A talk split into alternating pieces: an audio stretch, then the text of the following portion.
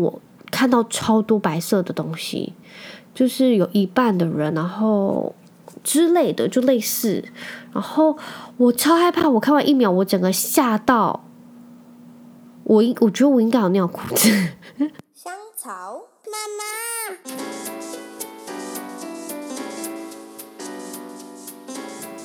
，Hello，欢迎收听香草妇女日志，我是香草职业妇女克罗伊，你们也可以叫我罗伊。这一周大家都过得好吗？话说，我最近意识到那个。我们的农历年，呃，我们的农历已经进入到就是呃七月，农历七月鬼月。我以前小时候超害怕这段时间，因为就会看很多，就是那时候只要呃在这段时间，然后所有的那种电影台啊，就会开始播一些很多相就是关于鬼片的东西，所以我小时候非常害怕农历七月，但。长大之后，就是人生有太多需更需要烦恼的事情，所以这件事情渐渐就被淡化掉。但还是就是会特别注意，也不是特别注意，就会每次只要想到哦这段时间来的时候，就会特别害怕。我记得我那时候有一年农历七月在美国打工度假，然后那段时间想说，诶，农历七月到了诶，但是美国就是完全没有那个感觉，所以我就是觉得完全与世隔绝。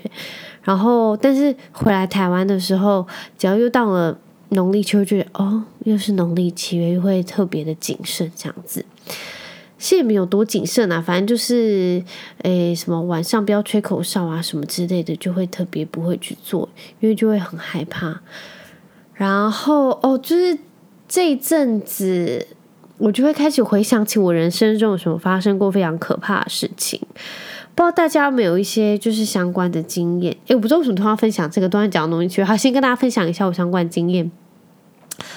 我觉得我发生过。很可怕的一次，就是我记得我那时候大学，然后大一刚从就是澎湖到高雄读大学，然后那时候就在高雄，什么人生地不熟，然后在新生训练完之后，就是开始了就是新生的第一年就很菜，然后那时候我就加入了啦啦队。我们啦啦队就是会需要很长时间的训练嘛。我记得我们那时候好像不知道跑到哪个地方去训练，然后我整双脚跟我整个身体都被虫子咬到，完全大过敏到完全无法睡觉，然后全身很像是那种荨麻疹，很夸张。然后呃，我就跟那个那时候我们的系不是系学会吗？就是跟我们里面的那个呃直系讲。直系的学姐嘛，就是我们的学姐们。然后我们呃，其中一个学姐我还记得她叫打妹，她就带我去呃高雄长庚医院去挂急诊。然后我非常印象，那时候不是农历七月，但是我印象非常深刻，就是我一到那个高雄长庚急诊室，然后我就发现有个阿伯。他就被他家人推进来，然后他一直在呕吐，然后当下没有多想什么，就就哦，就阿伯呕吐，就是感觉身体很不舒服这样子，然后就没有多想什么，然后就医生看完，我就等到我就看完诊之后，他就帮我打了，是点滴吗？他好像啊，他好像帮我打了一针消炎还是什么，我也忘了。总之他打完之后。然后打妹就要载我回去，我那个学姐，因为哦，我记得那时候好像凌晨一点吗？还是十二点什么之类的。然后因为高雄长庚就在很不是，我那对我来说那时候就是很暗，很很像深山的地方，但其实完全不是深山，因为我那时候人生地不熟。So，我那时候在急诊看完的时候，他打就完没多久，然后我们拿完药，我们就准备再回到我们的宿舍去，因为我那时候第一年住宿，然后住完之后。然后，呃，不是做完之后，就是打完之后，然后我们就回去。然后我一上车，我就觉得好晕哦，就是我整个人天旋地转。然后打妹开始骑车的时候，我就跟那个打妹说：“打妹，我头好晕，我我快要跌倒了，就是我快要跌下去，我已经双手没有力气了。然后他就说：“你怎么怎么了？”我就说：“我觉得药剂可能太强，我身体有点没办法负荷，我觉得我要昏倒了。”然后他说：“你抓紧哦，之类似的话。”然后我我记得那时候我们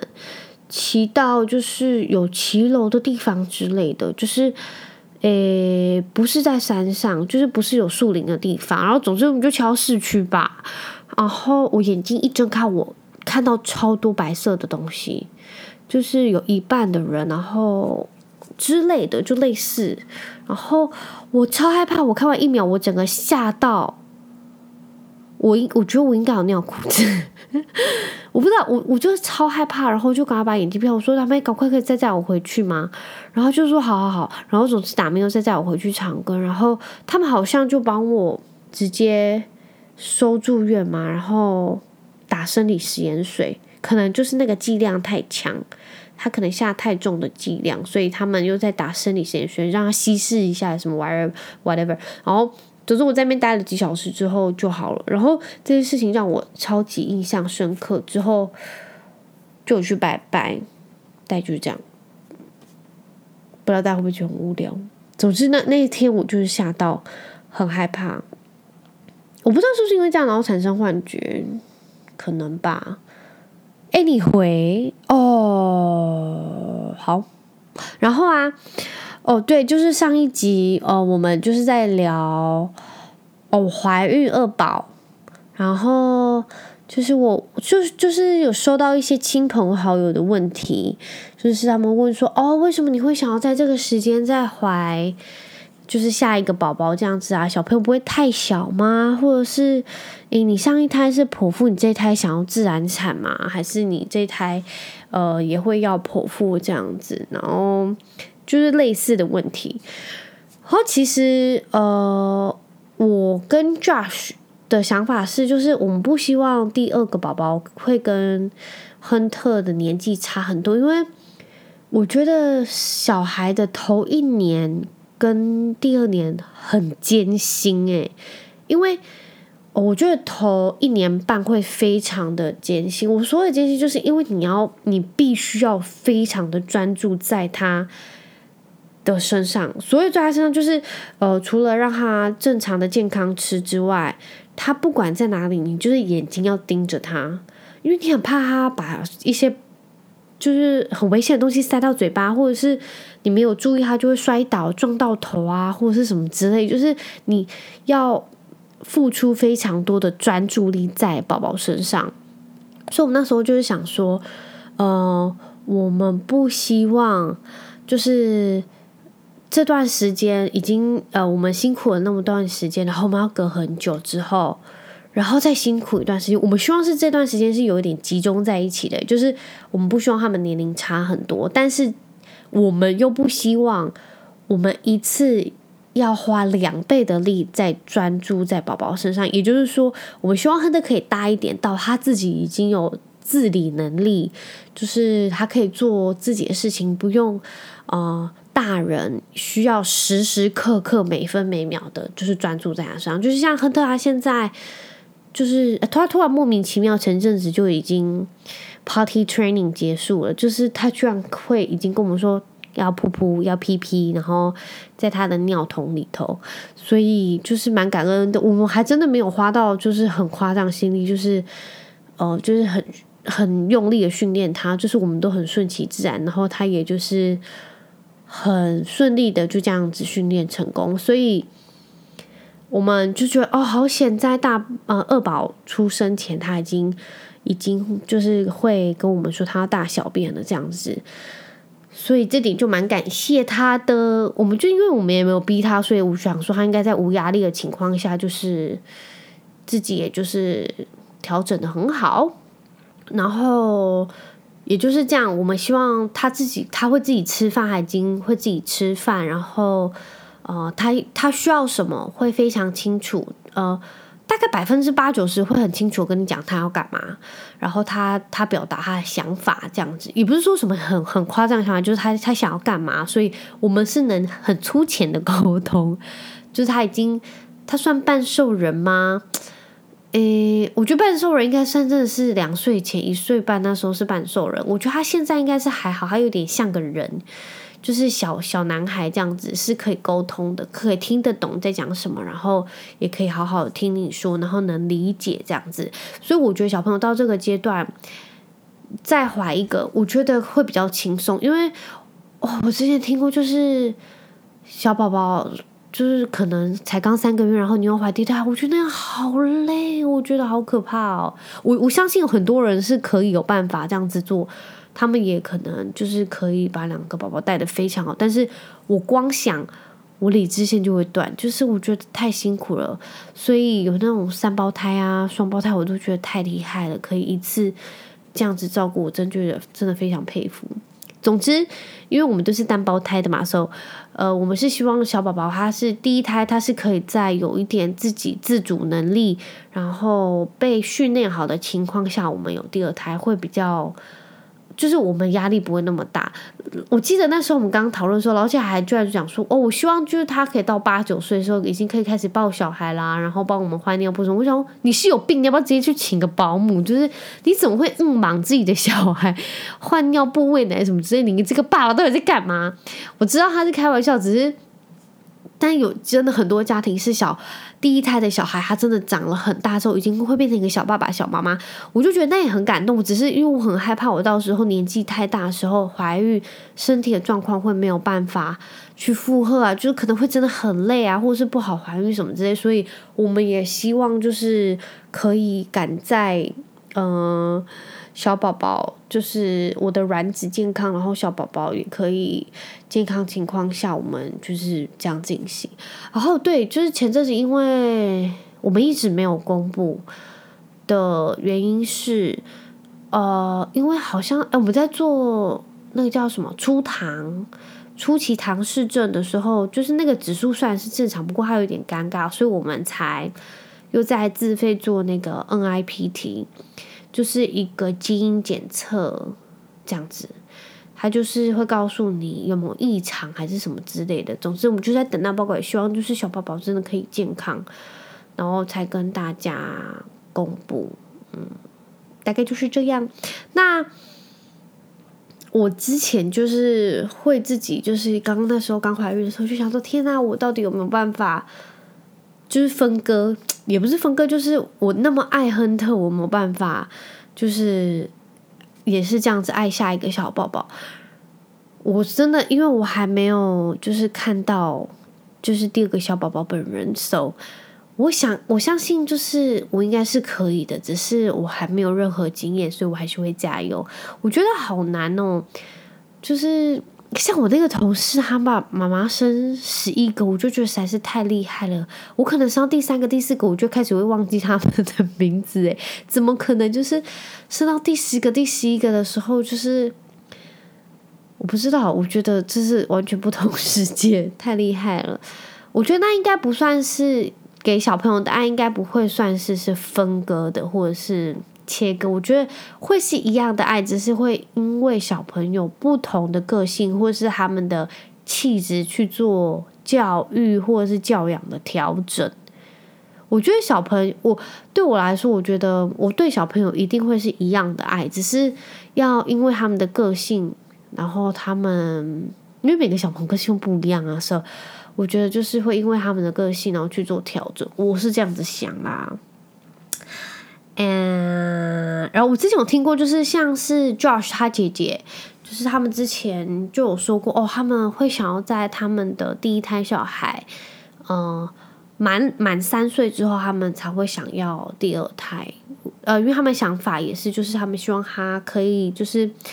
大到。他已经可以自理了，然后不用花太多心思在身上，他们也可以花比较多心思在二宝身上，所以我觉得这方面就会跟我们蛮雷同的。然后我觉得其实，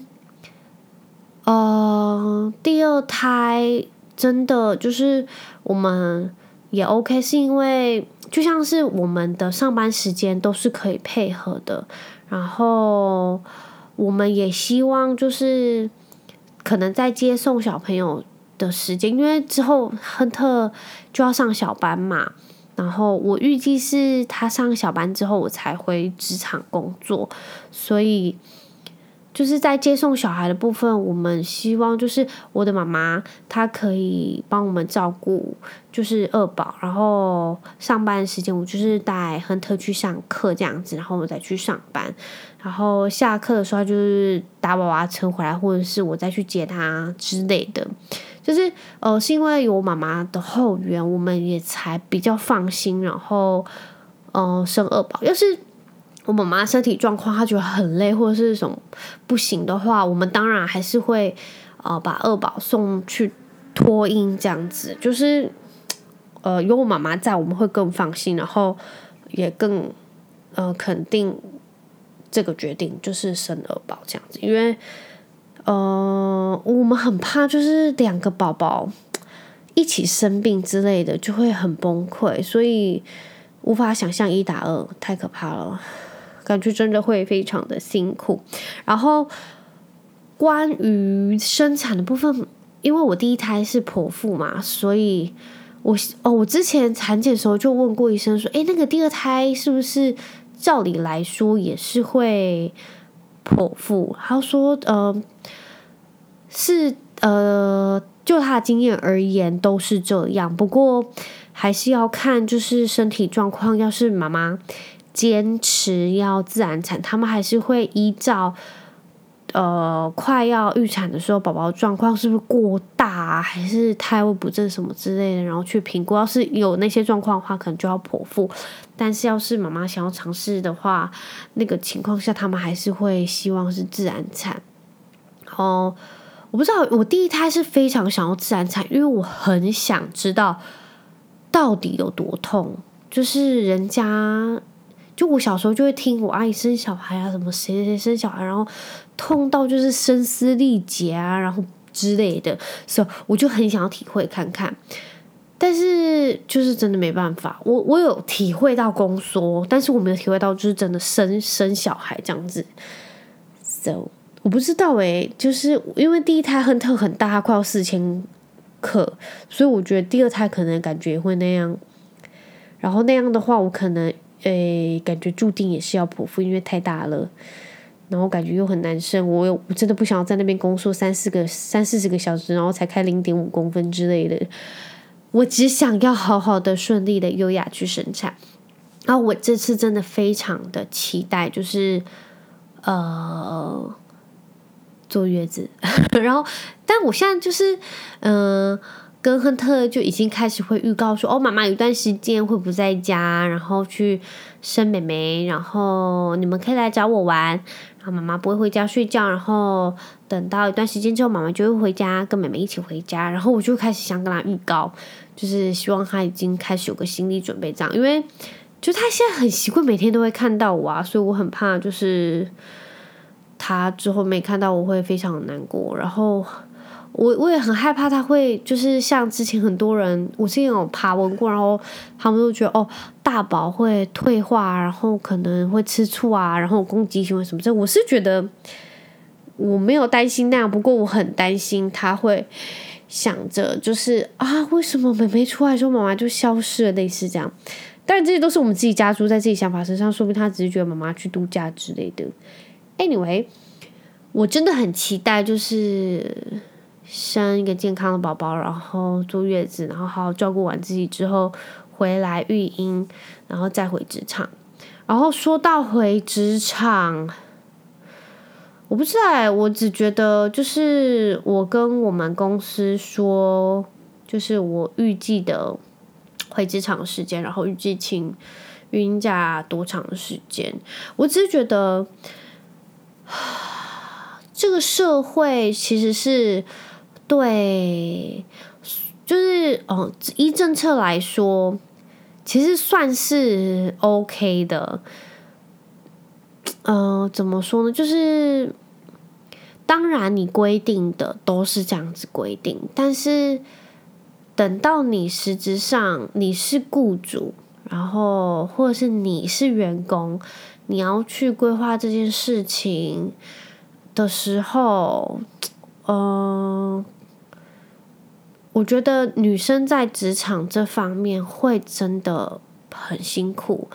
就是呃，在我还没生小孩之前，Josh 就有跟我说过，就是他他之前就会看很多书，然后就跟我讲，就是女生其实真的很可怜，就是他们可能跟男生。同段时间进去职场，但是他们可能离开了一两年，然后去生小孩育婴。但是当回到职场之后，他们的职位可能不在，然后他们可能又会嗯、变更低。然后男生一直在往上爬，然后也就是说薪水会一直往上。不过女生就是还是有可能是一样的，或是更低。就是女生会因为生小孩这件事情。我不知道是不是不算是耽误，但就是会影响到他们的升迁或者是他们的职业规划。但是当然，公司又没有叫你去升，公司也没拜托你去升，这是你自己决定。只是我是觉得，呃，应该要更弹性，然后更 support，就是你整个社会的气氛跟所有政策应该要。当然那些都是规定，然后我们也知道近几年也比比之前完善很多。只是当你真的去执行，或者是当你真的去需求、去要求的时候，你感受到的，我觉得是很不一样的。就是我希望，就像是有些企业，他会。非常的友善，就是我是这样看到，我是没有进去那个企业，但是有一些企业他们就是很友善对待，就是有家庭的小孩这样子。然后，呃，我知道有些企业是很不友善，所以在这个情况下，就是我觉得当你们一直在倡导，就是希望可以哦多生一点小孩什么之类的，你的政策上规定上是有，不过。你实质上你要去 push 这个东西，我觉得是整个环境也要非常的支持，要很 support 你，不然其实你会怕。但是我觉得生小孩跟育儿，你不应该要去恐惧，要去怕，因为生小孩其实是一件非常伟大的事情耶。拜托你们想想看，哦，我我常常看的就是亨特，然后我就又。看着 Josh，然后我就跟 Josh 说：“你有办法想象它是一颗卵子跟一条小精子变成的吗？”然后说：“拜托你，你说过其实成千上万次了，就是真的就是这样。”总之我，我我就是觉得这件事情也非常不可思议，就是一颗小卵子跟一颗小虫精子，他们居然会变成一个人，然后他们是可以思考，然后他们是会变成有能力去创造的一个。个体一个人，我就觉得，总之我就觉得这件事情非常了不起，所以我就觉得生儿育女这件事情是非常伟大的事情，因为它也是会带动整个国家的经济产能。然后，anyway，大概是类似这样子。总之，我想说的就是，我觉得生小孩这件事情是非常了不起的。所以，除了你的国家有没有 support 你，然后补助啊什么之类的，让你可以比较不会，不是没有后顾之忧，因为那也只是皮毛嘛，只是。你就会感觉到整个社会是不是真的非常，国家是不是真的非常在支持你这件事情？就是会不会呃，整个气氛是很友善的这样子？就像是我之前前一集有前不是前一集，就前几集我忘记哪一集有说过，就是呃，少子化不单单只是经济的关系，就是即便其实有很多人他很有钱，他也只想生两个啊，因为其实照顾小孩真的很累，所以。当他们的选择已经没有想要生那么多，然后你整个气氛又不那么友善的话，其实真的很难。你会想要再叫人家生小孩，你懂吗？就是因为我不知道哎、我只是觉得 could be better，就是整个气氛下，当然国家可能呃慢慢的变好，在政策方面，只是。呃，整个环境啊，然后友不友善，我都觉得真的很重要。所以，唉，我不知道，我觉得这真的是太难了，真的很难。因为光之前说过那种道路问题啊，整个像石子路，你真的推车，你真的很难推，然后马路又真的很危险，你每次推给我推车，的感觉就是会被旁边的机车闪掉什么之类的，就是这种情况下就是很难，你会想要就是。你再生一个，因为你可能牵着一个，然后再推一个，就是根本就真的很难，不可能。所以就是啊，anyway，我现在就在抱怨，sorry，我现在就是在觉得，就是整个国家应该要更 sport 然后企业，呃，整个社会企业啊，不同的工作环境也应该要更 support，因为。有些人都会觉得哦，就是生小孩是你自己的决定啊，但你不想想，我也是别人小孩生，就是别人的小孩，人家生出我才可以过来帮你工作啊，你懂吗？然后因为最近就是我身边的人，或是我自己本人，就是会发生一些像是生活生活上的不如意，然后我们就会非常的苛刻自己，或者是可能。就会对自己很严厉，然后自责啊，还是怎么样？我觉得，呃，你会感受到就是很烦，或是真的就很肮脏。我觉得那很正常，但是没有人是完美的。我觉得那些自己定义出来的东西，只是一个目标。当你还没有达成到，我觉得不用太沮丧，因为我们都是一直在。努力往自己的目标达成，然后即便你已经尽了很大很大的努力，或是已经很用力没有达到，也不要太苛刻自己，因为不管是哪一个角色，你可能是别人的员工，或是小朋小朋友的爸妈，你即便没有达到自己期望期许的自己。嗯，我觉得不用太苛刻自己，因为我觉得那样压力更大，然后会造成你精神上的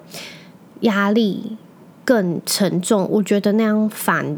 而就是很伤害自己，就是我觉得那是会有反效果的。其实，就是像我朋友，他可能会一直觉得，哦，他的小孩就是他会很严格的要去管教他的小孩，或者是他可能会很苛刻的。呃，自责，然后我就跟他说，其实生活已经就是很困难，不是不是那种困难，就是我觉得呃，要过到每一天都很开心，或者是每一天都很顺遂，已经都很不容易了。所以，要是没有真的很严重事情，我觉得不用太自责，或者是你没有达到自己期许中的自己，我觉得一下下是没有关系的，就是放纵一下吧。没有到就是会发生多严重多严重的事情，就是让自己放松一下，然后也放过自己一下下。我觉得反而放过自己之后，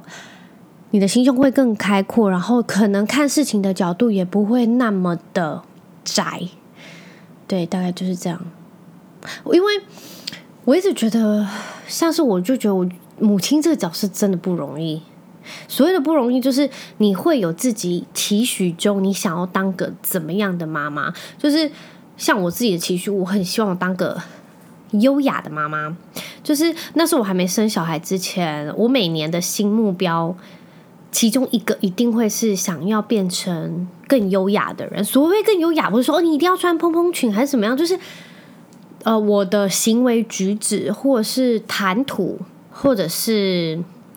呃，做事的态度，就是我希望我可以更纵容、更优雅，就是不要这样凶凶公公啊，就是常常这样子冲来冲去，或是慌慌张张。因为我觉得那样自己，就是我觉得要是我跳脱出来，别人在看我，我觉得这个人到底在忙什么？所以我每年都会跟自己说，我希望我自己可以更纵容，然后更优雅一点。所以那时候。嗯，我怀孕的时候我就想说，我想要跟自己说，我想要当一个优雅的妈妈。然后有时候因为带小孩的当下，跟你自己期许自己想要成为怎么样妈妈，会有很大的落差。然后我觉得那个有有时候是你会不知道自己在干嘛，就是你会有点失去理智，或者那个理智线其实是断了，然后你根本都不知道。但是我觉得队友会提醒你，然后你自己也可以提醒说。哦那就算了吧。有时候像亨特不小心把牛奶倒倒在地上，就是他放他的小杯子里头，然后我跟他说：“好，慢慢走，轻轻的拿，拿回自己的小桌子喝。”然后他就说：“嗯，好。”然后就慢慢的走，慢慢走到五步之后，他就整个把杯子往下倒，然后所有的牛奶洒了满地之后，然后我就深呼深呼吸，我就说：“亨特。”等等，妈妈妈妈去拿抹布，然后还有说嗯好，然后他就开始用他的手跟脚，然后整个身体在那个牛奶上面打滚。然后其实好几，呃，其实已经不不止发生过一次。然后类似情况下，就是常常理智线就会断掉。要是像我妈这种角色的人，我妈就说：“哎，冲啥啦？”什么之类。然后就我妈就会爆炸。然后因为我之前就会期许我自己想要成为一个优雅的妈妈，所以我就是我会逼着自己，就是那真没什么大不了，就是顶多再换掉衣服跟就是裤子而已，你懂吗？然后我就会自己往其他方面想，我就想说 算了算了。就是在带他去洗手什么，然后要认真的跟他说不行。就是我会希望我自己是这样，但有时候真的没办法，因为有时候你已经很忙，你可能在下厨什么之类的，然后可能老公还没下班什么之类之类的。总之你那当下就没办法，你就是理智线会断掉。那理智线断掉的情况下呢，我觉得就也不要太苛刻自己，因为，you know, life is difficult。我觉得。断一两次真的就是没关系吧，对不对？因为人生真的很难，然后就是不要吓到小孩，然后可能真的不小心大声在跟小孩说：“真的，妈妈刚刚那样是不对的，不可以对你大吼，真的不好意思。”但是可不可以请你也认真一点，不要把牛奶倒在地板上？大概就是这样。就是有时候我会很自责，然后。然后我就会自己放过自己，因为我知道我要是抑制的下去，我心情会非常非常的大，所以我就跟自己说，算了啦，就是我还看过更糟的，所以就放过自己吧。因为我觉得当你跟自己说放过自己吧，我觉得那当下真的会有一种海阔天空的感觉，就是不要再逼自己了，就是 you are doing a great job，就是。我觉得你很棒了，就是不要再苛刻自己。All right 啊，所以我觉得大家真的不容易。然后不管是队友，还是自己的家人，还是工作什么的，要是真的不小心犯了一个错，有可能真的是很严重，还是怎么样？好好的处理都是好的事情。只是真的要是遇到那种没有办法处理的事情，就会很严重。那。感谢你们听我这样子唠叨，但是我必须得说，就是身为妈妈，总是会有这个唠叨的一面。Anyway，祝大家有一个非常愉快星期一，那我们就下周一再见喽，拜拜。